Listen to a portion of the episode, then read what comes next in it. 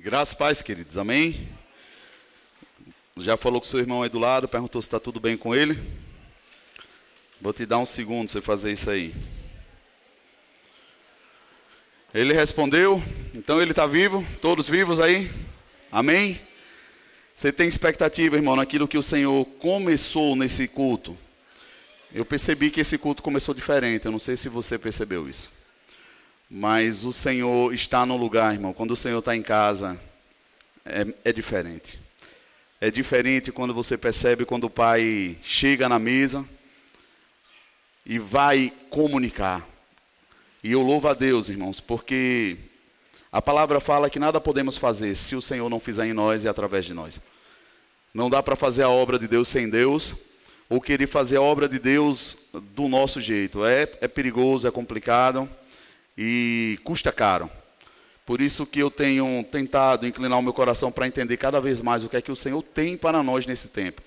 Nem para ficarmos para trás e nem para acelerar naquilo que, ainda que seja uma realidade, não seja um momento. Amém, irmãos? Você concorda comigo que nós precisamos ter discernimento o tempo todo, porque ver situações diante da gente que precisam ser consertadas ou erros é muito fácil, sim ou não? Você já viu uma pessoa e você olha para ela e percebe, talvez, que aquela pessoa está em pecado e aquilo dali é comunicado ao seu coração, você percebe isso, claro. Isso é fácil. Mas saber como ajudar, saber como lidar, ou saber exatamente o que fazer, é que é o X da questão.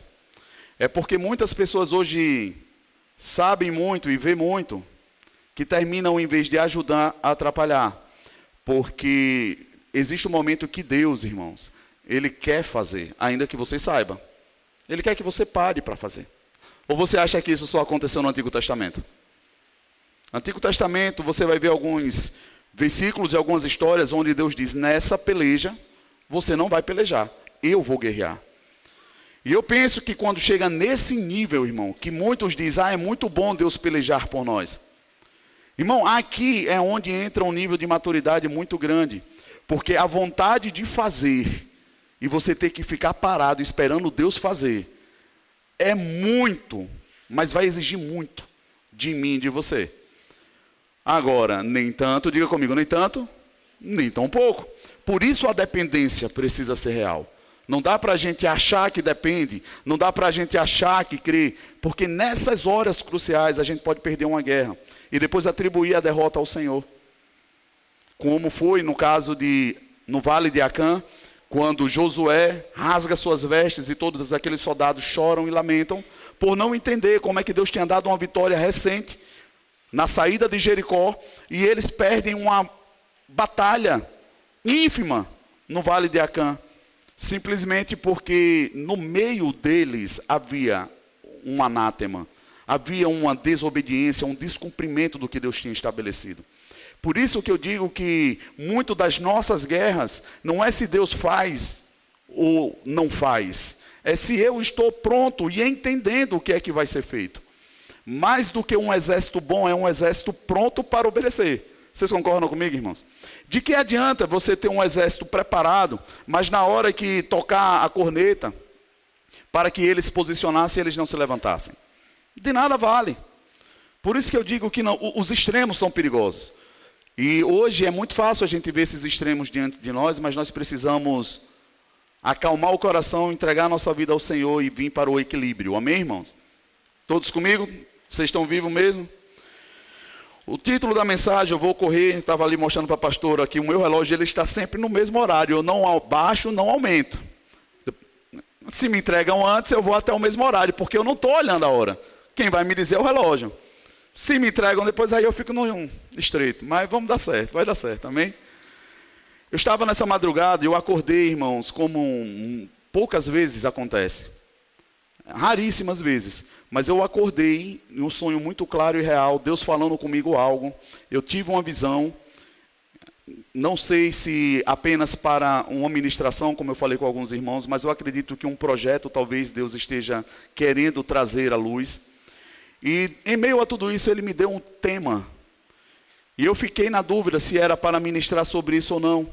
E eu entendi que era para pregar, mas para ficar atento ao que ele vai nos comunicar. E o título da mensagem é Mochila nas costas e tênis rasgados nos pés. Diga, mochila nas costas e tênis rasgados nos pés. Foi muito claro. Acontecia um evangelismo ali na, na rótula do Augusto Franco, ali onde tem o farol. Estava entupido de gente, muita gente mesmo. Eu conseguia ouvir o barulho, as pessoas comunicando, os cartazes. E é muito bom quando Deus comunica, porque a gente não precisa sentar e ouvir, porque eu não lembro de Jesus no sonho, mas eu sei que ele me disse tudo o que estava acontecendo ali. E tem outros detalhes que não vêm ao caso no momento, mas eu acordei com isso no meu coração e o Senhor começou a me dar exatamente o que era. E eu comecei a escrever, irmãos. Quando eu parei, eu disse: toda vez o Senhor me dá algo muito grande para escrever. O problema é colocar isso para fora depois. Eu cheguei à conclusão que eu sou bom em escrever, eu achava que eu não era. O Senhor começa a me dar e eu começo a escrever, começa a vir revelações e eu não consigo parar. E depois eu digo, e agora como é que eu faço para falar isso? Eu não consigo falar, porque eu não sei acompanhar lendo. Por isso que eu dependo muito de falar aquilo que Ele bota no meu coração e eu lembro daquilo que Ele traz. Mas eu queria que você abrisse comigo em 1 de Timóteo, no capítulo 2. Nós vamos ler o verso 1 e o 4. Eu quero te pedir perdão, apesar do nosso projetor estar ali, é, passou por manutenção, está bom mas houve, acho que algum problema aqui no conector, num cabo, enfim, não sei. Mas tire a poeira da sua Bíblia, aproveita e vamos ler ela. Eu vou correr, viu? Você vai colocar aqui para mim, filho? Pode soltar aqui. Oi. 1 de Timóteo, capítulo 2, do 1 ao 4. Antes de tudo, recomendo que se façam súplicas, orações, intercessões e ações de graças por todos os homens, pelos reis e por todos os que exercem autoridade, para que tenhamos uma vida tranquila e pacífica, com toda a piedade e dignidade. Isso é bom e agradável perante Deus, o nosso Salvador. Que deseja, diga comigo, Deus tem um desejo que deseja que todos os homens sejam salvos e cheguem ao conhecimento da verdade. Pai, essa é a tua palavra, eu creio que ela é poderosa. É alimento para os famintos, é água para o sedento. Nós sabemos que o Senhor é um Deus bom, é um Pai. E por isso o Senhor tem uma mesa posta e nós sabemos, Pai, que ao nos achegarmos a Ti, nós seremos, Pai, corrigidos, alimentados, ministrados pela Tua bondade. Por isso estamos aqui faz conforme o teu querer, nós liberamos esse ambiente para o Senhor, que o teu Espírito, Pai, possa fluir nesse lugar em nome de Jesus. Você diz amém?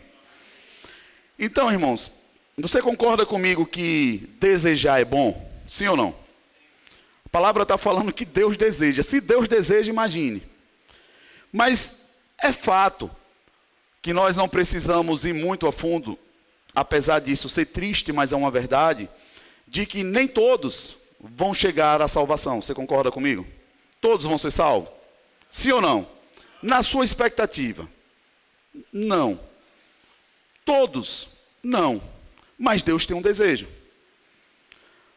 Queria que você começasse pensando nisso. Tem muitas coisas que nós desejamos, mas o fato do desejar, ele passa por alguns crivos que a pessoa envolvida está ligada diretamente na responsabilidade. É tipo outra pergunta que eu posso te fazer: se Deus tem uma promessa para você, ela vai se cumprir? Sim ou não? Me ajude, gente, a pregar? Depende. Depende. Não é porque Deus prometeu que vai se cumprir. E isso não faz de Deus um mentiroso. Porque toda promessa ela passa pelo crivo da sua comparticipação em responsabilidade, em ajustes, em inclinação para que algo possa acontecer. Porque se fosse assim, era bom demais, a gente não precisava nem cultuar, irmão. Deus falou, está falado, eu fico em casa, eu vou fazer o que eu quero. No tempo certo, Ele me dá o que eu quero, o que Ele disse, vai acontecer. E não é assim. E a Bíblia vai te mostrar em vários livros quantas promessas, irmãos, foram frustradas. E uma delas, que a gente pode citar, é a levantada de Saul. Deus levantou Saul para acabar com os filisteus. Mas isso não aconteceu. Os filisteus acabaram com Saul e toda a sua casa. Então nós podemos sim frustrar uma promessa de Deus. Por isso que nós não podemos andar como mais que vencedores, sem isso ser uma verdade. Muitas pessoas dizem, em Cristo eu sou mais que vencedor, mas você precisa andar como um. Porque existe uma didática nesse caminho que Jesus propôs para que nós pudéssemos ser mais que vencedores, e isso está envolvido diretamente à obediência e ao processo de santificação. Não é porque ele disse que eu sou, eu preciso me tornar.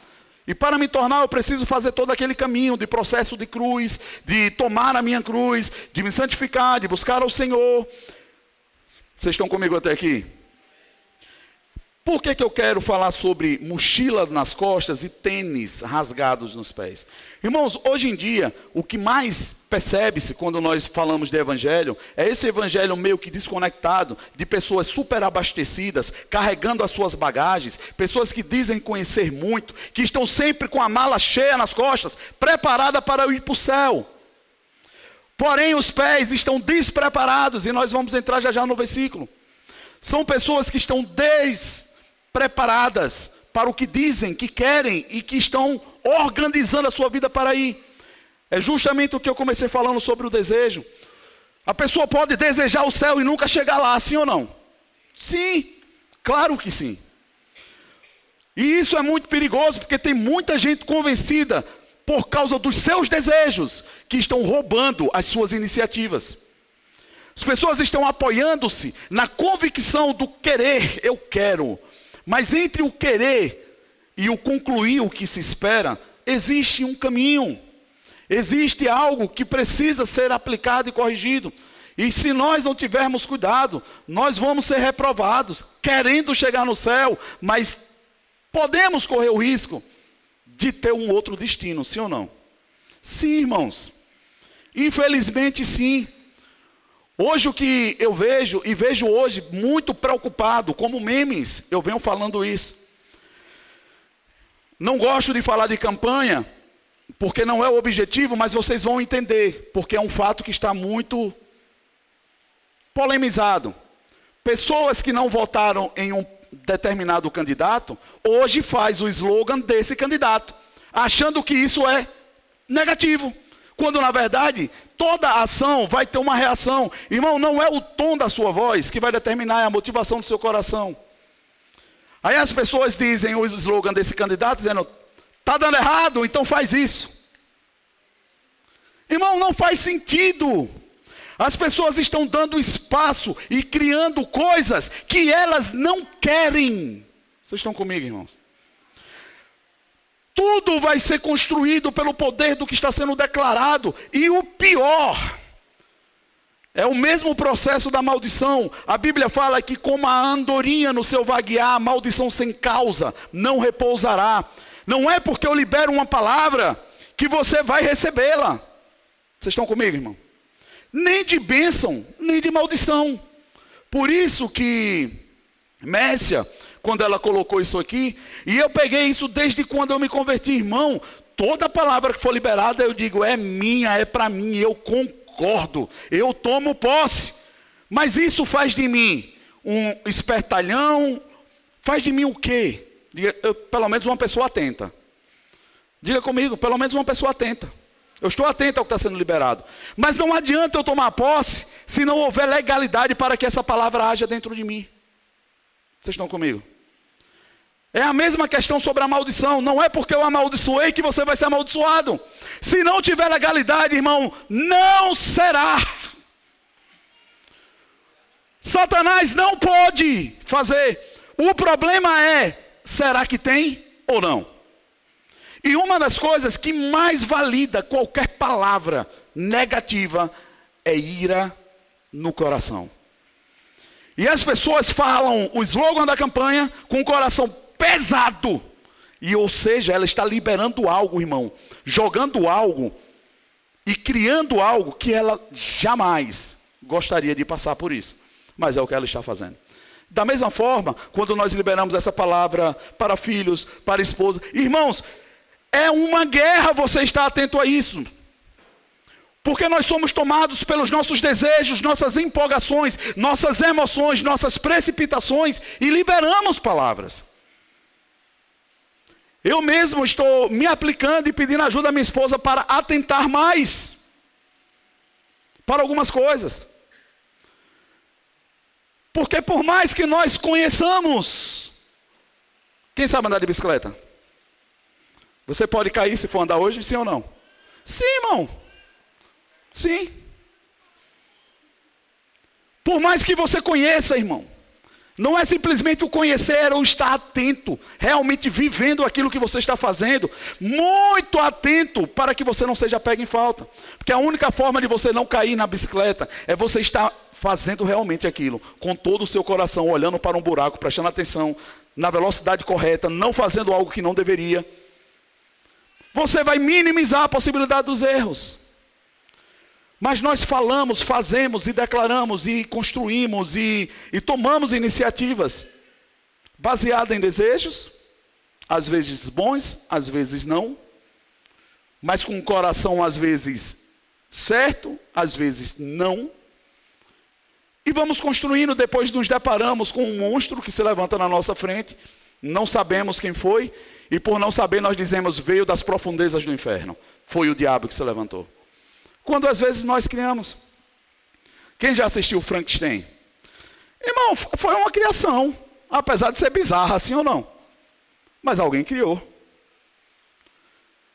Irmão, feio ou bonito, alguém criou.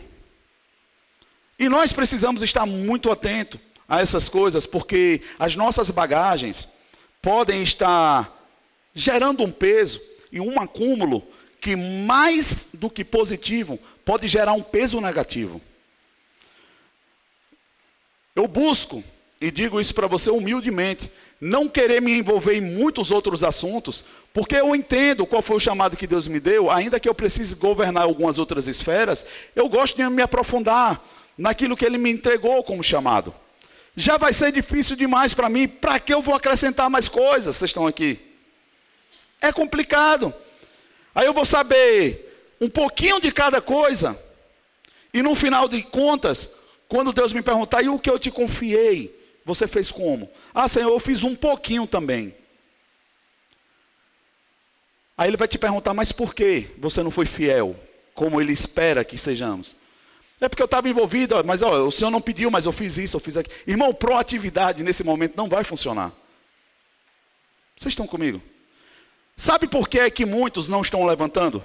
para o chamado. Porque outros estão fazendo um pouquinho de cada coisa, tapando o buraco de outros. Deixa o buraco. Sai da frente, deixa a necessidade aparecer. Responsabilidade só vem quando demandas aparecem. Nós precisamos permitir que os erros apareçam e que as situações desconfortáveis apareçam para serem resolvidas. Aí nós queremos minimizar essa possibilidade e cometemos erros. Nós nos antecipamos a coisas que Deus quer que venha à luz. Nós queremos fazer o que Deus não mandou fazer. Enchemos a nossa mochila. E calçamos sapatos rasgados. Porque você vai perceber que quando a Bíblia fala sobre o Evangelho, ela fala sobre a preparação do Evangelho. Calça as sandálias da preparação do Evangelho. Eu não sei se você concorda comigo, mas se você for em um campeonato, sei lá como é que chama, um torneio, alguma coisa assim, e vai ter um, uma disputa na, na piscina, vai ter uma prova olímpica e vai ter lá os 100 metros. Aí Ícaro gosta de nadar. E aí você vai, de repente está lá todo mundo preparado e eu chego de terno e gravata e digo, eu vim competir também. Eu posso? Sim ou não? Posso. Mas você já sabe o fim. Você já sabe qual é o resultado, irmão. Tem resultados que você não precisa ser profeta, você só precisa estar atento. Pela escolha do momento, você determina e você sabe onde a pessoa vai chegar. E tem muitos que se dizem profeta porque estão enxergando o óbvio. E pessoas levantam essas outras pelo que ela está falando, pelo óbvio que todos nós deveríamos falar e perceber, pelo fato de estarmos vivos em Cristo, você tem os olhos espirituais abertos. Eu não estou confundindo você, eu só estou te dizendo que o chamado profético, ou um discernimento de espírito, é outra coisa. Mas olhos espirituais abertos, pelo fato de estar vivo em Cristo, ter o Espírito Santo dentro de você, vai te fazer perceber coisas. E você vai ver escolha de pessoas que você, pela escolha dela, desalinhada com o que Deus tem para uma pessoa, você já sabe o fim. Vocês estão comigo, irmãos? E isso é maturidade no mínimo. Mas nós, por não achar esse equilíbrio, nós potencializamos coisas, e inclusive somos, terminamos sendo responsáveis por levar pessoas a posições e a colisões, simplesmente porque eu empolguei aquela pessoa para isso. Quer ver uma coisa? Na escola, quando você está com vergonha de participar de alguma coisa, sempre tem um que é empurrado. Irmão, coitado dele se ele for a primeira vez, porque ele vai a segunda, a terceira, a quarta e a quinta. Ele foi escolhido notoriamente. Você acha que não é assim hoje em dia ainda? Pessoas que simplesmente pelo fato de ter uma boa comunicação falar, ele é evangelista, ele é pregador, ele é o orador. Não, irmão. Apenas é uma pessoa destravada em uma área. Pode evidenciar um chamado? Sim. Mas para isso a gente precisa esperar para ver frutos. Não óbvio. Vocês estão comigo? E hoje nós percebemos que é isso que está acontecendo. Pessoas estão levantando outros por uma bagagem nas costas, por, pelo conhecimento adquirido, mas para uma função que precisa de uma preparação e uma validação de Deus. Por isso que a Bíblia fala que no final dos tempos muitos seriam confundidos porque levantariam líderes segundo o coração de Deus? Não. Segundo o seu coração. Pessoas que querem ouvir o que querem. E para você ter resultado nisso, levante uma pessoa que você conhece, que tem as mesmas feridas que você, ela vai defender a sua causa. Sim ou não, gente? Irmão, é óbvio que sim. Está claro. O que Satanás está fazendo não é difícil de discernir. Ele, na verdade, está unindo feridas, potencializando pessoas feridas, para que defendam a causa de pessoas feridas. Mas a nossa causa não é de pessoas feridas, porque Jesus veio para nos dar cura e sarou as nossas feridas, porque Ele envia pessoas saradas, não feridas. Irmãos, primeira coisa que nós precisamos ter no nosso coração é que nós precisamos nos preparar. Sim ou não? Ou você acha que o céu ele termina sendo um pouco inferior a um torneio de natação? Em nível de comparação, o torneio de natação é mais importante do que o céu? Sim ou não? Não. Mas se até a natação ou qualquer outro esporte requer uma preparação, o céu eu vou de qualquer jeito? É assim? Mas parece que é isso que está acontecendo. Pessoas simplesmente chegam do jeito que estão e dizem que é, e acabou. Pessoas batem o pé dizendo, eu sou crente sim, vou para o céu. Aí às vezes a gente fica na dúvida porque a pessoa não ajuda, a gente não sabe se ela está declarando isso em fé para que se torne, ou ela está realmente enganada a ponto de acreditar que a vida dela está respaldada em uma aliança com Deus. Eu posso ouvir um amém? E quando eu entendi o que Deus estava falando, e eu fui pedindo a Ele o discernimento de como comunicar, e já pensando nesse projeto, confesso para você que meu coração ardeu muito. Porque, irmãos, tem muitos jovens e adolescentes e até adultos em universidades buscando coisas, carregando pesos, carregando traumas, com as suas mochilas lotadas e sobrecarregadas de emoções, de desejos, de frustrações do pai, da mãe, está tudo embutido nas suas costas, e ele está carregando uma necessidade de socorrer a família, de honrar o nome da família, sendo alguém, porque afinal de contas a nossa família ninguém nunca formou, mas você vai ser formado, você vai ter o canudo, e começa aquilo tudo e ele chega na faculdade. Todo quebrado, com um peso excessivo, com os pés despreparados para a carreira que ele pretende trilhar. Ele não sabe o que está fazendo, não sabe para onde está indo, ele escuta vozes, muitas vozes, da dor, do medo, da frustração. Quantas pessoas eu conheço que concluíram suas carreiras para dizer: pronto, realizei o sonho do meu pai, agora eu vou fazer o meu. Tem erro nisso? Eu penso que não, irmão. Eu só vejo que esse tempo não volta mais. A minha preocupação é se dentro dessa janela de tempo que ele investiu para fazer isso, Deus esperava que você fizesse alguma coisa que não foi feita. Porque tem coisas que não voltam mais. Tem tempos da nossa vida e situações e circunstâncias que não vão voltar mais. Nós vamos precisar lidar com isso daqui para frente. E ser maduro para lidar com isso. Nós precisamos ser maduros a ponto de perceber que nem tudo que eu quero e desejo vai ser exatamente do jeito que eu quero. Mas nós ficamos insistindo e levamos isso em nome de Jesus, que vai se cumprir.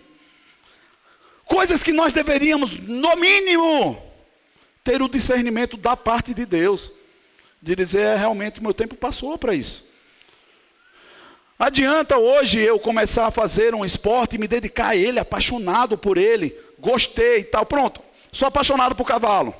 Apesar de me identificar mais com outro esporte de cavalo, não vou falar porque tem uns críticos, vai que depois você não gosta, mas vou falar do hipismo, que já que ninguém fala mal do hipismo.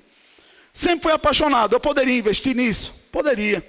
Talvez eu até me desse bem, porque eu gosto do cavalo, vai que a coisa funciona. Ah, agora você precisa competir. Irmão, o que é que vai fazer com que eu não transgrida esse nível de limite? De ter que me submeter a desafios? É o começo. Sabe por que, é que pessoas passam e rompem limites desnecessários? Porque não sabe por que começou.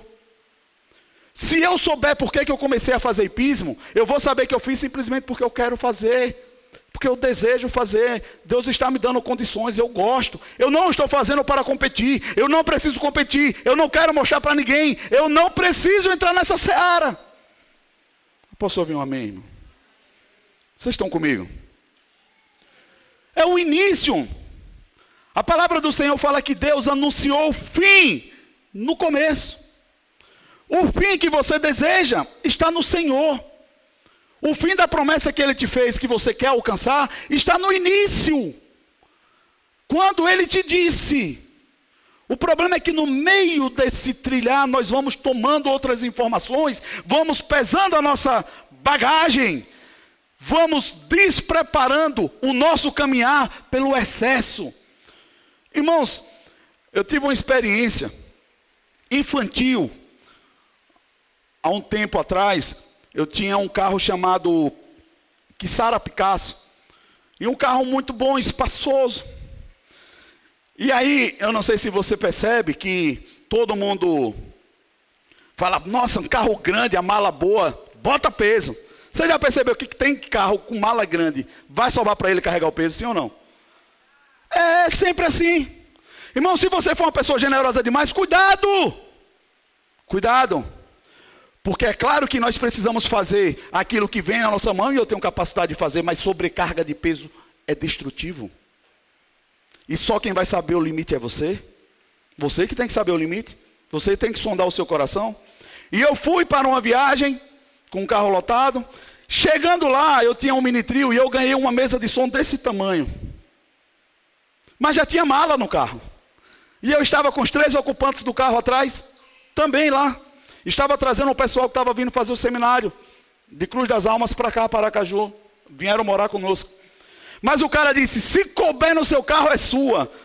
Irmão, eu lá queria saber de peso. Eu queria era que desce. Vocês estão comigo, irmãos?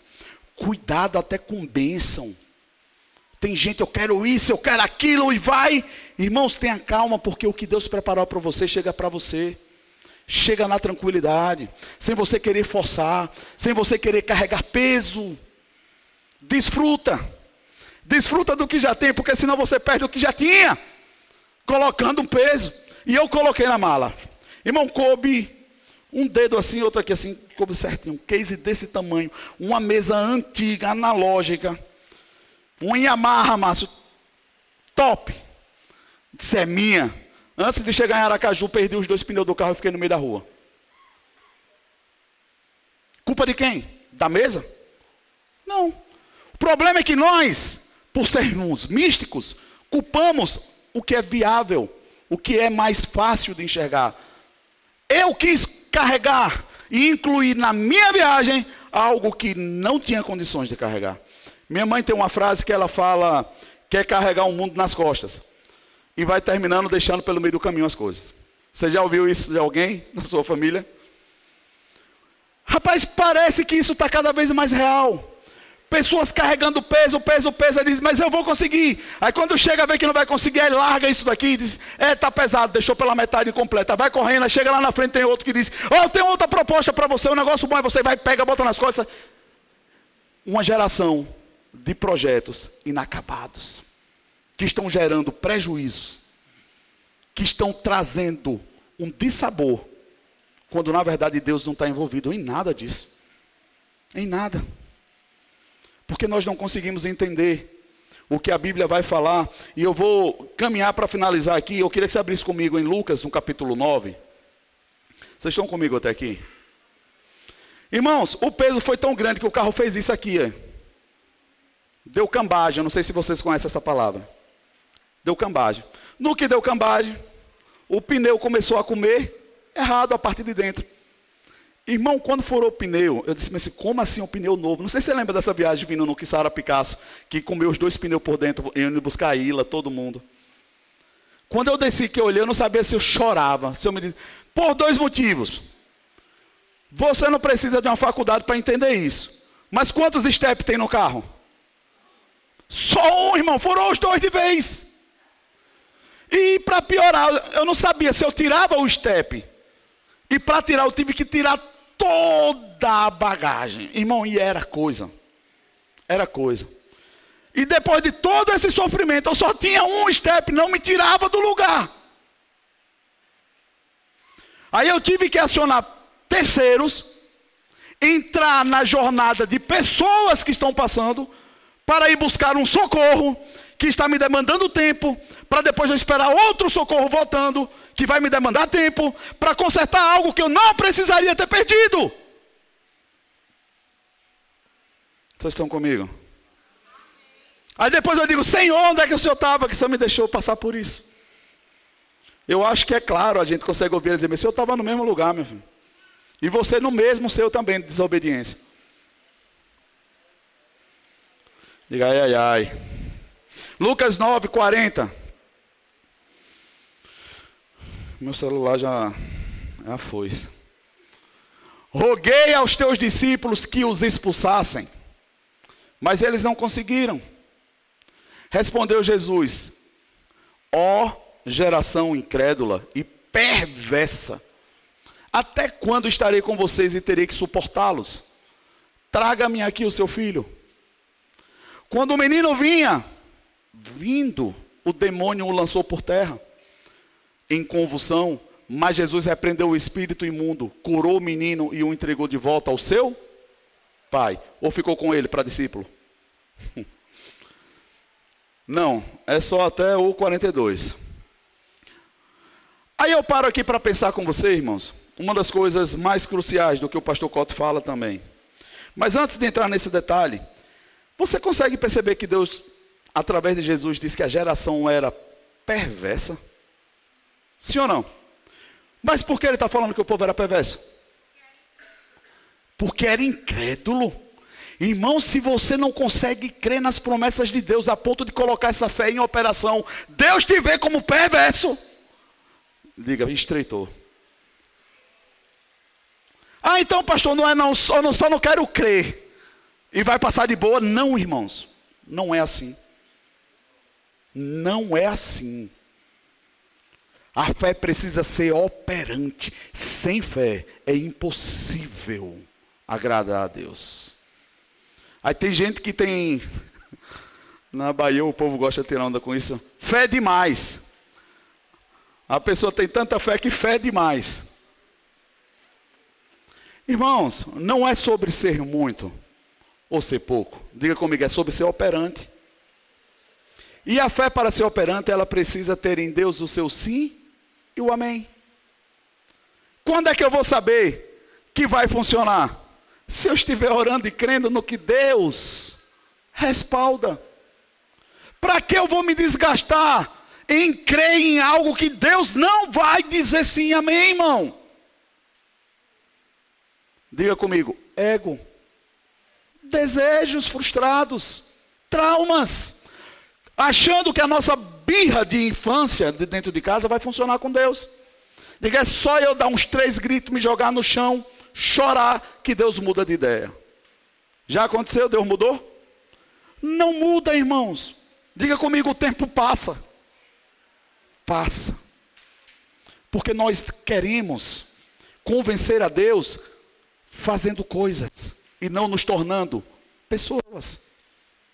Mochilas carregadas, mas pés despreparados. E para finalizar, vai ficar 50% fora. É possível envolver uma pessoa na nossa história sem conhecer a história dela? Sim ou não? Sim ou não, gente? Rapaz, 100%. Eu até esperava um sim mais alto, porque se você for parar para analisar todo mundo que você tem uma aliança, a maioria delas você não sabe nem de onde vem, nem de onde vai. Você não conhece a história. Você pode conhecer um pouquinho hoje, porque já caminhou muito. Sim ou não? Me ajudem. Sim, irmãos. Nós não estamos preocupados com isso, sem saber que a aliança é algo poderoso. Ainda que você não se preocupe, o reino celestial só se move debaixo de princípio. E a aliança é um elo muito alto sobre isso. Aí pessoas vão se envolvendo com um aqui, se envolvem com outro ali. Pior quando esses envolvimentos são de sangue. Aí tem gente que chega, irmão, a gente já ouviu de tudo, diz, mas pastor, eu casei com ele, ele era bonitinho, era uma coisinha linda. Você precisava ver, chega, brilhava o rostinho dele, a coisa fofa. Estava na igreja, era crente, estava na igreja, pastor, conheci na igreja. Então, se conhecesse no mar um peixe, como se isso fosse mudar a situação. Nós queremos dar desculpas esfarrapadas para coisas sérias. E depois chegamos para Deus e dizemos: Deus, e aí, está vendo o que, é que você faz? Não vai mudar. Aí tem gente que diz, mas ele era uma bênção, tá? Então ele estava na igreja, era crente? Era. Quem era o pai? Quem é a mãe? Irmão, você não casa só com a sua mulher ou com seu marido. Você casa com a família toda. E com toda a história dela. Por isso que a sabedoria de Deus era tamanha, dizendo: não escolhe fora do meu povo, porque você vai ter problema. Não é porque Deus está querendo ser ditador, irmão. Ele, na verdade, estava querendo nos livrar de problemas. Porque o problema de você casar com alguém que não é crente seu sogro é o diabo. Oh, se você é filho de Deus, porque tem uma relação com Deus, se você casa com alguém que não tem uma relação com Deus, tem com quem? Ô oh, irmão, em nome de Jesus. Estamos fazendo as coisas no aleatório. Eu acho engraçado quando eu falo de aleatório, não sei porque eu lembro de Lucas e Ana Luísa, com aquele joguinho do Instagram de aleatório, aquelas perguntinhas que fica rodando na cara deles, acho massa aquilo. Eu não tenho coragem de fazer aquilo não. Gente, vocês concordam comigo que nós estamos a Deus dará. E não está funcionando. Eu vejo igrejas abarrotadas e mais abarrotadas e mais abarrotadas. Agora estão achando pouco sair da igreja para ir beber, estão fazendo bar dentro da igreja. Boates dentro da igreja. Como se isso fosse normal. Irmãos, eu não sei se vocês acham que eu tenho um respaldo para falar, mas eu vou abrir um parênteses rapidinho. Essa parede é preta, não é porque nós estamos na moda. Agora, tem muita gente que pinta de preto porque acha que é moda. É cinza porque eu sempre achei bonito. Ninguém nunca botou na minha cabeça ou eu pedi para pintar. Até porque eu tentei ser azul, mas ficou ridículo. No início a gente pintou de azul. Esse bicho não ficou feio esse negócio. Essa cor não foi comprada. Deus me deu a forma de pintar, fazer a mistura para dar essa cor certinha. Vocês acreditam nisso? Quem já pintou comigo sabe que eu sei a cor certinha, não, filho? Foi Deus que me deu. Isso daqui faz toda a diferença para uma filmagem, irmão. Ainda que nós passamos por uma experiência não muito boa na área de TV, mas aprendemos o que é bom. Nem tudo que você passa é ruim, você tem que tirar o que é bom. Você precisa aprender, sim ou não? Tem tudo a ver. Ou o cinema que você ia antigamente era rosa, verde. Qual era a cor? Tem que ser escuro, irmão. Para não cansar a vista, para o foco ser contínuo para frente, para que o vídeo fique bonito, para que haja recorte, para que haja tantas coisas. Isso é informação. Quem não tem acha que é moda. Todo mundo está fazendo, eu faço também. Nós precisamos ter cuidado, porque estamos nos associando a coisas que nem sequer sabemos. Teve pessoas, irmãos, eu não vou falar o nome, mas que já passou na nossa história como igreja. Se eu não consigo congregar, pastor, porque assim, quando eu olho para essa parede preta, as trevas estavam na cabeça dela, não na parede. E eu falo isso, irmão, com temor no coração, com misericórdia, mas eu estou falando de uma pessoa completamente endemoniada que não permitia que os demônios saíssem. Aí você vai me dizer: é possível, pastor? Sim. Ou você acha que Jesus anda libertando quem quer toda hora? Não, irmão, se você não quiser, você vai ficar do jeito que está. Ele é bom, graças a Deus por isso. Mas uma pessoa que se usou de uma artimanha que envolve atitudes demoníacas para se aposentar, irmão, ela está validando, dizendo bem assim: eu sou isso aqui mesmo. Eu não consigo olhar para as paredes, as trevas estavam onde? Vocês estão comigo, irmão? Cuidado com que coisas que pessoas dizem que desconforta, que isso está aqui, você vai no. Irmão, tenha discernimento, você tem um Deus bom, você tem um Espírito Santo que é poderoso em você. Antes de falar ou validar, busca saber. Ou então faz que nem Davi, dá uma de doido. Faz de conta que não está entendendo nada. Para você não validar o que não deveria. Essa pessoa insistiu para que eu e a pastora fôssemos com ela em um lugar. Porque a autoridade pastoral chegando validava que ela era doida. Eu disse, irmã, graças a Deus que eu não ando só. Que o Espírito Santo já tinha falado. Eu disse, eu não vou. Não vou. Tentou se matar, tentou fazer isso, tentou fazer tanta coisa e ela queria registros para respaldar o que ela queria concluir. Simplesmente porque não tinha coragem de sair do emprego. Queria era ganhar em casa. Se não tem condições de trabalhar, entregue. A empresa não foi te arrastado dentro de casa, não. Aí fica querendo tirar vantagem. Isso mata, irmão. Mata. Aí a pessoa começa a adoecer, definhar o dinheiro, começa a roubar, não serve para nada. Só é para pagar hospital, para pagar remédio. Eu não sei como é porque Deus não me abençoa. Tira Deus dessa história em nome de Jesus. E eu vou finalizar dizendo para você por que, nós precisamos voltar algumas coisas. Em Êxodo, correr para lá, eu ia falar sobre as armaduras, que está em Efésios no capítulo 6, do 10 ao 18, você pode ler depois. Irmão, ninguém veste roupa por cima de roupa. Se você chegar em casa agora e receber um convite para sair, você vai botar outra roupa por cima dessa? Ou dos dois, um. Ou você vai como está, ou você vai tomar banho e trocar de roupa para botar outra roupa, não é isso? Sim ou não? Sim. As pessoas querem colocar as indumentárias espirituais que Deus espera com as suas mazelas, achando que essas indumentárias vão esconder elas. Não, nem entra. Nem entra, porque essas indumentárias têm nomes específicos. O capacete não é do será se eu sou salvo, é da salvação. A coraça é da justiça, não é do injusto.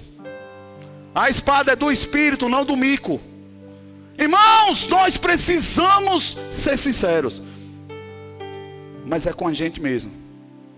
Aí fica querendo forçar o que não vai, irmão. Se você não tiver nu e despido, Deus não te veste do que Ele precisa te vestir. Foi quando um filho se distanciou do pai, quando voltou, o pai decidiu: põe a roupa, põe o anel e põe a sandália nos pés dele. O pai decide, mas o filho volta do jeito que está, enlameado, sujo, mas pronto para ser despido, para dizer: Eu preciso do Senhor. Não tenta forçar o que não cabe. Não cabe. Êxodo, no capítulo 3.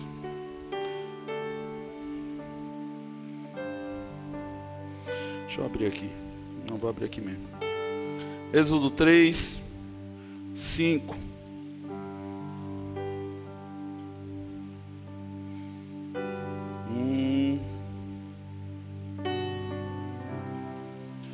Irmãos, eu fui estudar isso, eu estava comentando com a pastora, acho que meu filho deve estar ali roendo os dedos, porque ah, eu estava vendo, eu já sabia, ele está com a Bíblia na mão, ele achando que eu esqueci um tema do que eu estava comentando ali. Ele, papai, me conta, eu disse, se eu lembrar, e Deus permitindo o culto, eu falo, senão eu te falo depois. E ele estava ali, aí. eu não esqueci não, o Espírito Santo lembrou, tá vendo? Êxodo 3. Vamos ler. Vamos ler a partir do 1 rapidinho. E apacentava Moisés o rebanho de Jetro, o seu sogro. Rapaz, é muito interessante. Porque ele tem uma referência de que estava trabalhando e de que está em uma linhagem familiar, sim ou não? Sim. Trabalhando, tem família.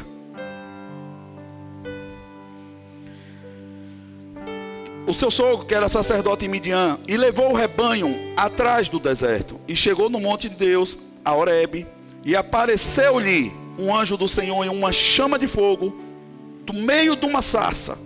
E olhou, e eis que a sarça ardia no fogo, e a sarça não se consumia. E Moisés, e Moisés disse: Agora me virarei para lá, e verei esta grande visão, porque a sarça não se queima. Irmãos, eu fui estudar um pouco sobre isso e confesso para você, nunca tinha dado tanta atenção, porque para mim, e talvez para você, e talvez para todos, o que basta é de que o que Deus estava fazendo era chamando a atenção de Moisés. Sim ou não? Sim. Deus estava chamando a atenção de Moisés. Mas se você não gosta de doce, e eu digo, vamos ali comer um salgado, eu chamo sua atenção? Sim ou não, gente? Não. Eu só chamo sua atenção se eu conecto com o que você entende, com o que você gosta, então eu não chamo sua atenção. Você vai desprezar facilmente. Você vai passar em um restaurante. Irmãos, eu vou no shopping com Susan, com as crianças. As meninas nem tanto, mas Iago e ela. Rapaz, vai passar os banquetes de carne e tudo. Eles vão com o olho certinho na, na sobremesa. Já eu, a sobremesa, é, é, não faz diferença, eu não vejo. Olhar para ela não me atrai. Já uma carne, uma gordura assim, irmão, só Jesus na minha vida. Mas não chama a minha atenção. Logo eu entendo que se Deus chamou a atenção de Moisés, algo conectou com ele a ponto de dizer assim: opa, o que é que foi? A Bíblia fala: a sassa não se consumia.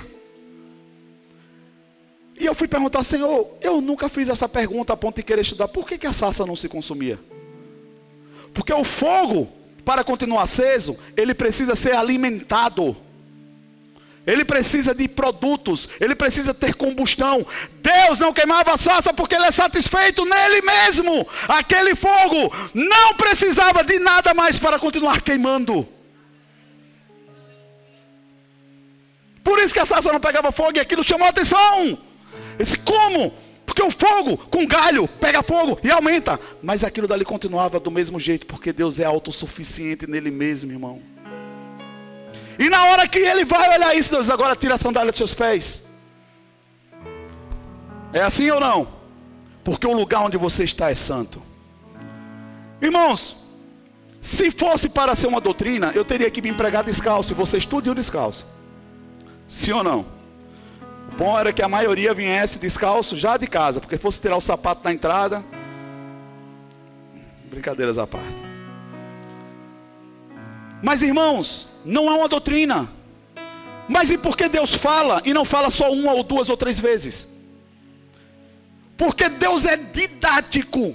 Ele sabe como chamar a minha atenção. O problema é que Deus nos chama a atenção de uma forma e nós achamos que Deus está validando aquilo e ele não estava validando essa atitude de tirar a sandália dos pés. Deus não estava concordando, ele apenas estava chamando a atenção dele. Porque no Egito era assim, irmãos.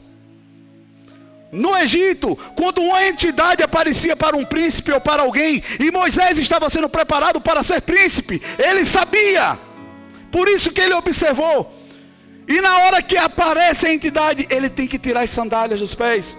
Tanto é que os príncipes andavam com escravo para pegar as suas sandálias. E a maioria das imagens que você vai ver no contexto histórico, você vai perceber que esses príncipes sempre têm uma entidade na sua frente e um escravo segurando as sandálias no fundo. Mas quando Deus realmente conecta-se com ele, qual é a segunda pergunta agora de Moisés? O que eu vou falar? Qual é o seu nome? E aqui, irmãos, foi quando eu disse: Nossa, a gente perece porque a gente não entende muita coisa. Se Deus diz o nome dele, Yahvé, Moisés entenderia que ele teria poder sobre Deus. Porque a cultura do Egito, quando uma entidade aparece para um príncipe, ele pergunta qual é o nome real da identidade da entidade. E quando ele descobre o nome real, aquela entidade passa a servi-lo. Por isso que os magos eram poderosos e os demônios agiam em favor com o que eles queriam. Pactos. Aí por isso que Deus não diz o nome, porque nesse episódio Deus diz: Quem vai me servir é você, mas diga ao povo que eu sou o que sou, porque eu sou tudo o que você precisar, mas o meu nome não vai saber. Porque se Deus fala, irmãos, Ele coloca Moisés numa posição de passado. E ele não serviria a Deus, ele ia querer que Deus o servisse. Irmão, parece que tem muita gente fazendo isso com Deus. Simplesmente porque conhece o nome do Senhor, querem dar ordem a Deus. Não, irmão, nós precisamos lavar nossa boca para falar o nome do Senhor. E na cultura egípcia era tão sério isso, que eles tinham dois nomes: um nome público e um nome restrito, que ficava guardados por entidades. Porque eles acreditavam que se esse nome fosse revelado e alguém escrevesse e riscasse esse nome, eles morreriam.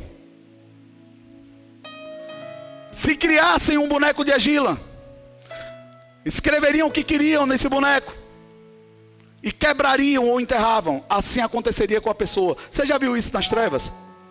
Em desenhos animados? Diga comigo, voodoo. Não aconteceu do nada, irmão, isso é um contexto histórico. Mas nós não, ou melhor, não deveríamos ser assim. Mas nós nos apresentamos aqui às vezes com o um nome público, Filho de Deus. Mas depois que sai, o nome verdadeiro vem à tona. Vocês estão comigo, irmãos? Nós precisamos voltar a honrar o lugar onde nós nos reunimos e dizemos que é para fazer nome, menção do nome do Senhor. Nós precisamos voltar algumas posturas, irmãos, em nosso coração. Sabe por que, é que eles tiravam a sandália na hora que eles vinham a entidade? Porque eles tinham tanta certeza de que ao tirar a sandália eles receberiam algo. Por isso que na hora que o anjo disse, tira a sandália, ele, opa, vou receber alguma coisa, estou diante da entidade aqui. O negócio deu bom para mim. Vocês estão comigo? Nada aqui foi por acaso, nada tinha um contextozinho histórico aleatório. Deus está falando com ele didaticamente até um certo ponto. Depois Deus diz: Agora eu vou me apresentar quem eu sou. Como eu ajo e ajo diferente. Quem manda sou eu, Moisés. Não você. Você obedece o que eu falo. E para finalizar, realmente, irmão. Você acha que é assim? que funciona só porque você conhece o nome de Deus, tudo que você pede em nome de Jesus acontece? Claro que não, irmão. Mas nós temos esse misticismo. Irmãos, uma das coisas que mais me choca são pessoas no mundo. No bar, às vezes você passa em um restaurante, a pessoa está bebendo, é sangue de Jesus tem poder. Dá vontade de voltar e se lava a sua boca para falar desse sangue. Virou nada. Todo mundo fala. Crente ou não? Ah, mas Jesus tem poder. Tem. Tem mesmo. Mas não é porque você sabe e conhece o nome que vai funcionar. Nós precisamos tirar essa bagagem das nossas costas. Esses pesos. E viver exatamente o que diz no Evangelho. Tomar o jugo do Senhor que é leve e suave. Irmão, você não precisa levar nada quando você está cumprindo o ID do Senhor. Porque tudo que você precisa estar no caminho. Porque o caminho é Jesus. Tudo que você precisa acrescentar, irmão, na caminhada, que seja acrescentado no céu. Esses tesouros vão direto para lá. Você não precisa andar com reservas. Quando ele foi enviar os 70, ele disse assim: E aí, Senhor? Esse não leva nada. Vão pregar o Evangelho. Porque quem realmente vai pregar o Evangelho, o verdadeiro Evangelho, será suprido do Evangelho, da palavra, porque Deus garante. Quem lembra do profeta? Com fome, chega no lugar, a mulher está morrendo, está morrendo ele, está todo mundo numa situação. Aí chega o profeta Isaías, numa situação de vergonha, porque para um homem ser alimentado por uma viúva era vergonha. E tá os dois naquela situação de vergonha. Mas Deus diz para ele: Vai, porque eu já preparei uma mulher para cuidar de você. Irmão, se fosse um de nós, do jeito que nós somos, muito cheio de regras, eu ia falar uma besteira, porque não, não dá mais hoje. Mas nessa hora cabe aquela história da mulher que está ouvindo a rádio. E ela disse que queria tanto que Deus ia mandar a filha dela. E um atribulado do inferno, usado por Deus, disse: Eu vou mandar para ela a cesta básica mais cheia, mas vou colocar Satanás quem te enviou. Se ela é crente mesmo, ela não vai receber. Irmão, pro azar dele, ela era crente. Na hora que chega lá, diz assim: Está aqui. Eu ouvi na rádio que você disse que seu Deus é bom, que supre tudo, está aqui, mas quem mandou foi Satanás, está aqui a carta, foi Satanás que mandou. Ela disse, amém, glória a Deus. Eu disse, mas você não recebe, não é só de Deus. Eu disse, eu recebo o que Deus manda, porque até Satanás tem que obedecer quando Deus manda.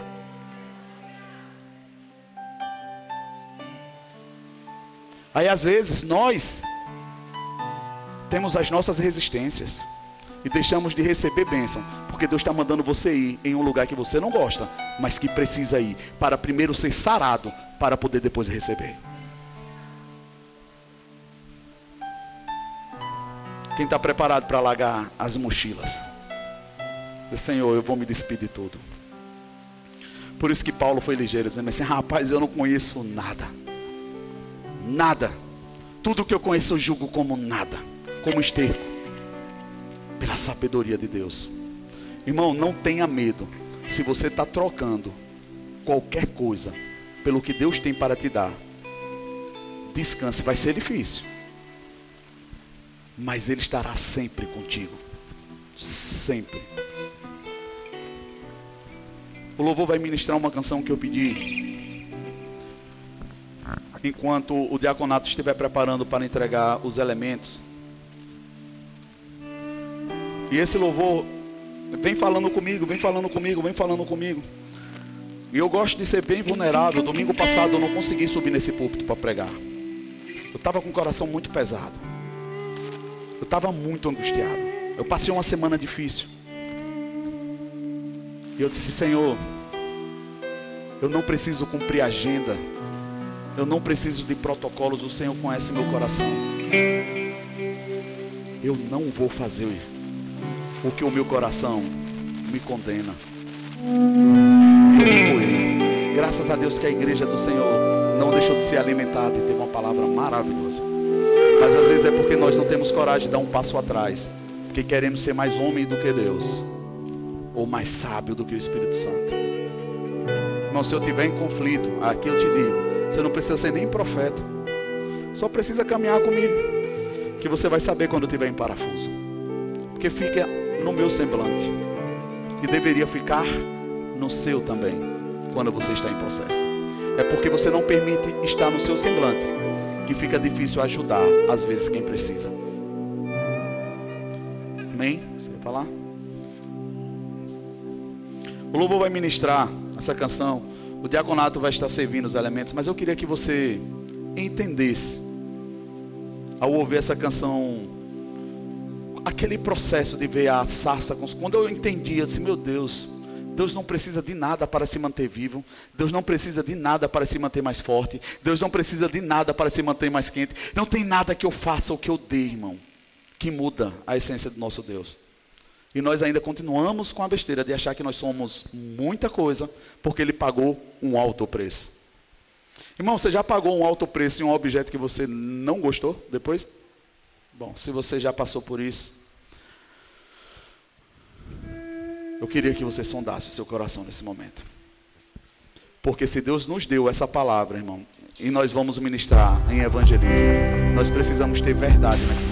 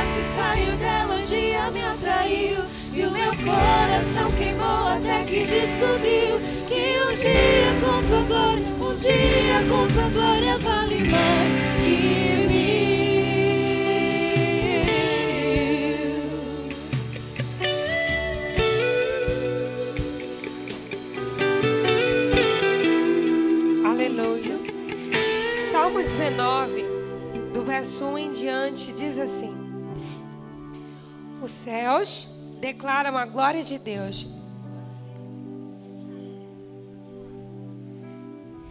Os céus declaram a glória de Deus. O firmamento proclama a obra das suas mãos. Um dia fala disso ao outro dia. Uma noite revela a outra noite. Sem discurso, sem palavra, não se ouve a sua voz, mas a sua voz ressoa por toda a terra e as suas palavras até, o até os confins do mundo. Nos céus ele armou uma tenda para o sol, que é como um noivo que sai do seu aposento e se lança em sua carreira com a alegria de um herói sai de uma extremidade dos céus e faz o seu trajeto até a outra. Nada escapa ao seu calor. Isso Davi está falando sobre quando ele olhava para o céu, como ele via que um dia declarava o outro dia sem falar nada. Ele diz que aquela voz que falava, aquela voz não se ouvia, mas uma comunicação acontecia entre o dia e a noite mesmo que não houvesse palavra nenhuma. E ele fala como o sol sai. Davi está admirando a grandeza da criação de Deus. Mas aqui, eu queria que você prestasse atenção. Daqui para frente. A lei do Senhor é perfeita e revigora a alma. Os testemunhos do Senhor são dignos de confiança e tornam sábios os inexperientes. Os preceitos do Senhor são justos e dão alegria ao coração. Os mandamentos do Senhor são límpidos e trazem luz aos olhos. O temor do Senhor é puro e dura para sempre. As ordenanças do Senhor são verdadeiras, são justas.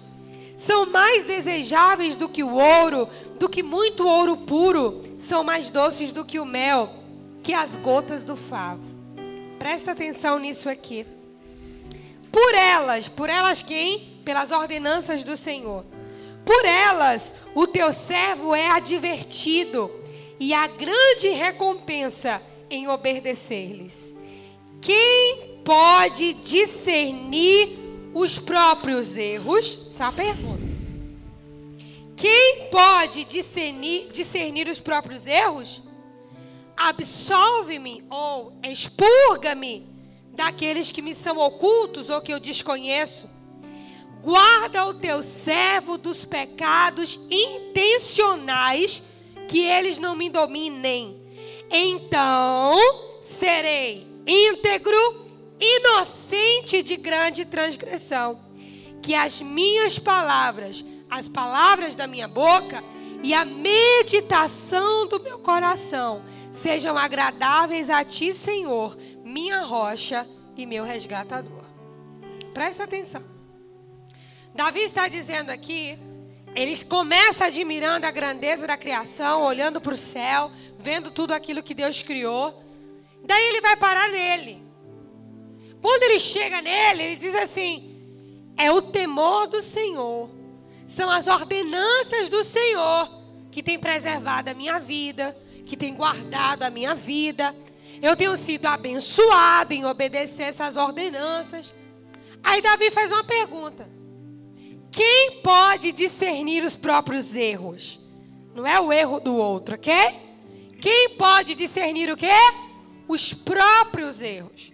Davi está falando de ele olhar para dentro dele e discernir os próprios erros.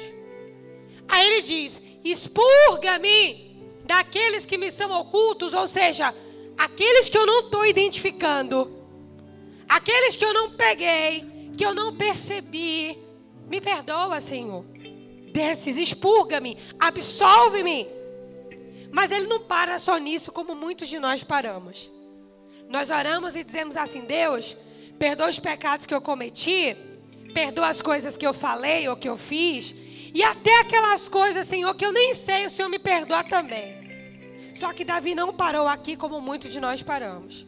Ele disse: Que a meditação da minha mente seja agradável a ti. Ele está dizendo que aquilo que eu pense seja agradável ao Senhor. E que os meus pecados não sejam intencionais. O que que Davi está falando? Senhor, há coisas que eu sei aqui que eu preciso do teu perdão. Claramente eu sei quais são elas. Preciso do teu perdão. Há coisas que eu não sei, mas eu imagino que existam. Então me perdoa dessas coisas também. Mas eu não quero só andar nesse lugar de ficar pedindo perdão pelas coisas que eu faço ou pelas coisas que eu desconheço. Eu quero que o Senhor se agrade na minha meditação. O que é meditação, gente? O tanto que eu gasto com os meus pensamentos. Davi ele está dizendo aqui, ó. Guarda o teu servo dos pecados intencionais, que eles não me dominem. Porque tudo aquilo que nos domina está cercado por uma intenção. Amém? Porque foi praticado mais de uma vez. Tudo aquilo que nos domina não aconteceu por acaso. Tudo aquilo que nos domina não aconteceu do nada. Tudo aquilo que nos domina tem uma intenção. Falando agora de pecado, já que estamos na ceia do Senhor. Mas Davi ele diz assim: que as palavras da minha boca, diga que as palavras da minha boca, diga, e a meditação dos meus pensamentos sejam agradáveis a ti. O que é que Davi está dizendo? Daí, ele está dizendo, então, eu serei íntegro. Eu serei inocente. Quando? Quando eu estiver com as palavras da minha boca guardadas e a minha meditação for agradável ao Senhor.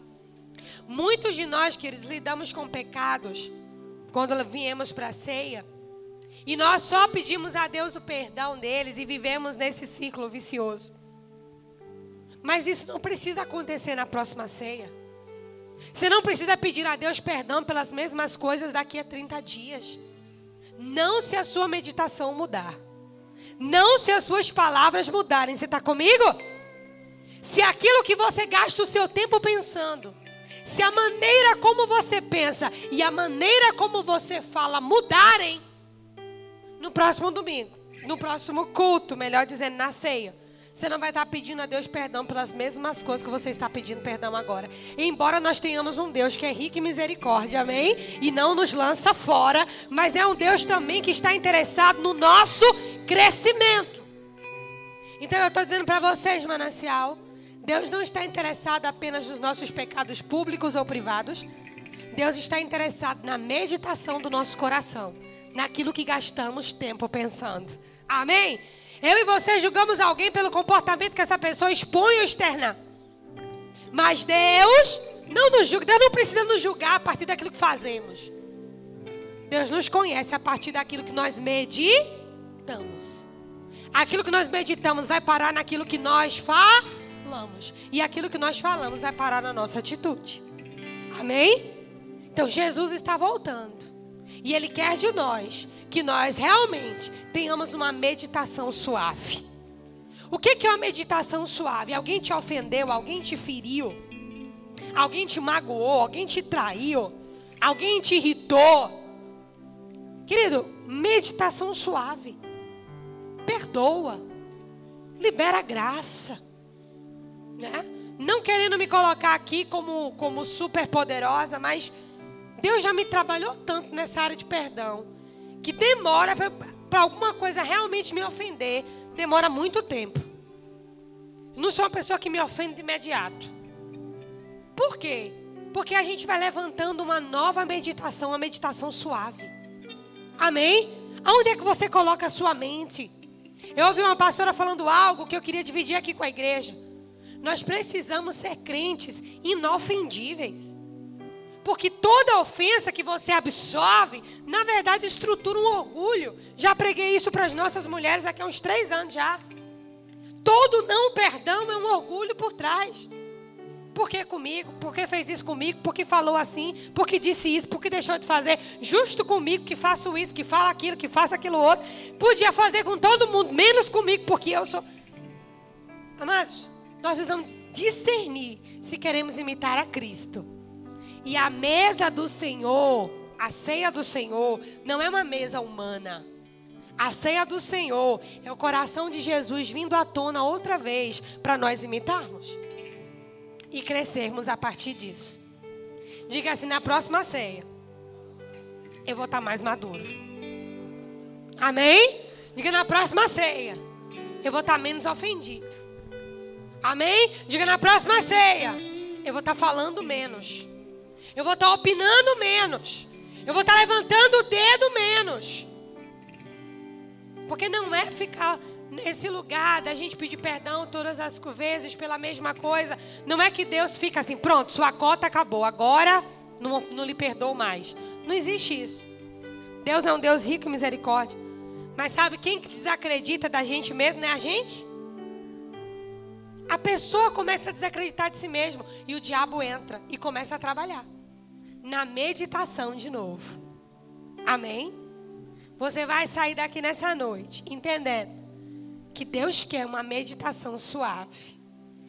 Ele quer passear pelos seus pensamentos e ter prazer neles.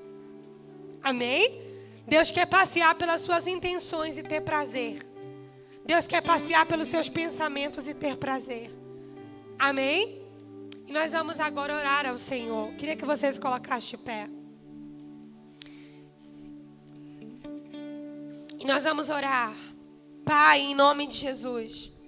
Nós estamos aqui reunidos como tua igreja, como teu povo. O Senhor Jesus foi quem nos ensinou isso, a nos reunirmos em teu nome e juntos trazermos à memória aquela noite quando o Senhor Jesus foi traído e entregue para o seu próprio povo, inclusive, para ser escarnecido e depois crucificado. Nenhum de nós, Senhor, nenhum de nós passou algo semelhante. Estamos aqui, Senhor, para reconhecer o sacrifício do Cordeiro de Deus, Jesus Cristo. Nós queremos nessa noite, Pai, nos arrepender individualmente.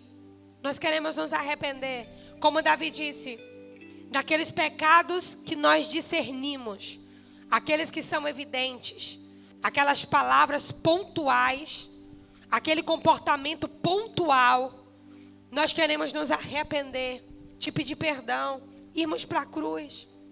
Mas sabemos, Pai, que há em nós estruturas desconhecidas que só o Senhor vê. Estruturas que estão por trás do nosso comportamento e atitudes que só o Senhor enxerga. E nós dizemos como Davi: absolve-nos dos erros ocultos, aqueles que não vieram ao nosso entendimento. Mas também queremos te pedir perdão, Senhor, pela nossa meditação, pelo tempo que temos gasto com pensamentos que o Senhor não tem prazer. Pensamentos de derrota, de fuga, de pecado, de engano, de murmuração. Oh Deus, pensamentos, Pai, de autocomiseração, autocondenação. Quantos de nós, Senhor, não entendemos, Pai, que muitas vezes estamos fornecendo ao nosso inimigo exatamente aquilo que ele precisa, com os nossos pensamentos, com as nossas palavras. E nós queremos nos arrepender, Senhor, das nossas meditações, do tempo gasto com pensamentos que o Senhor não tem prazer. E junto com o teu povo nessa noite, Pai, como tua igreja, nós queremos te pedir, ensina-nos uma meditação suave. Ensina-nos a pensar como Jesus pensava. Ensina-nos a olhar como Jesus olhava. Ensina-nos, Senhor, a ver as coisas como o Senhor vê. O mundo está preparado para nos ofender, para nos ferir, para nos diminuir. As pessoas estão, Pai, abarrotadas em seu orgulho. As pessoas estão afundadas nas suas mágoas e dores. O mundo está preparado com armas de vingança e ódio. E quantas vezes nós aceitamos isso no nosso coração? Ensina-nos a ter muros de misericórdia. E ajuda-nos a parecer mais contigo, em nome de Jesus. Amém. Antes de você tomar a ceia do Senhor, nós vamos cantar uma canção. Digno é o Senhor.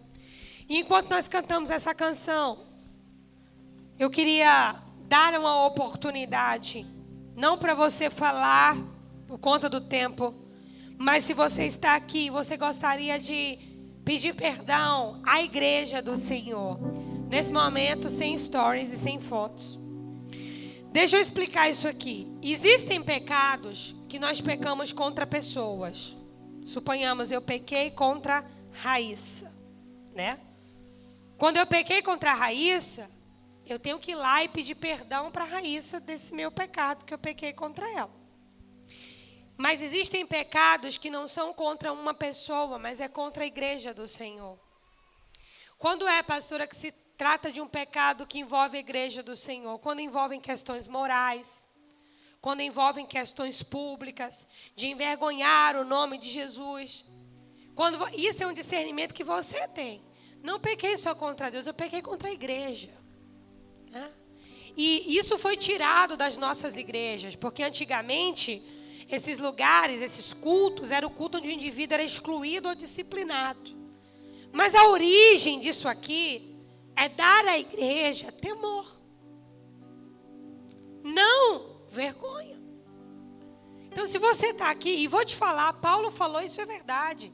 Muita gente morre cedo e vive doente por conta de cear, tendo pecado contra a igreja, sem discernir o corpo do Senhor. Então, se você está aqui nessa noite e você entende, pequei contra a igreja do Senhor. Eu preciso reparar isso. Ou pequei contra alguém que está aqui. Ou o meu testemunho deixou a desejar. Eu comprometi a visão que pessoas tinham sobre Deus com a minha própria vida, com um mau comportamento em um momento pontual. Se esse desejo no seu coração vem de pedir perdão, não apenas lá no secreto, mas você quer fazer isso de modo público, enquanto nós cantarmos essa canção, você vai poder se chegar aqui na frente, ó, aqui onde está a mesa do Senhor, e nós vamos orar juntos. Jesus falou que a igreja tem autoridade para perdoar pecados. Não é que a igreja tem uma autoridade maior que o sangue de Jesus, mas a igreja tem o poder de dizer: tu está perdoado em nome de Jesus. Amém? A igreja tem esse poder. E queridos, a gente precisa romper barreiras se quisermos crescer em Deus. Amém? E nós vamos cantar essa canção. E se houver entre nós, você pode se achegar aqui. Ninguém vai fazer uma entrevista com você, não. É o teu coração. Amém? E outra coisa, todas as vezes que nós fizermos um apelo desse, esse apelo é para a igreja, para o diaconato, para os voluntários, para o louvor e para os pastores. Amém? Porque estamos todos na mesa do Senhor. Na mesa do Senhor todos somos filhos, amém? Não tem ninguém mais alto do que ninguém. E na ceia do Senhor somos todos filhos.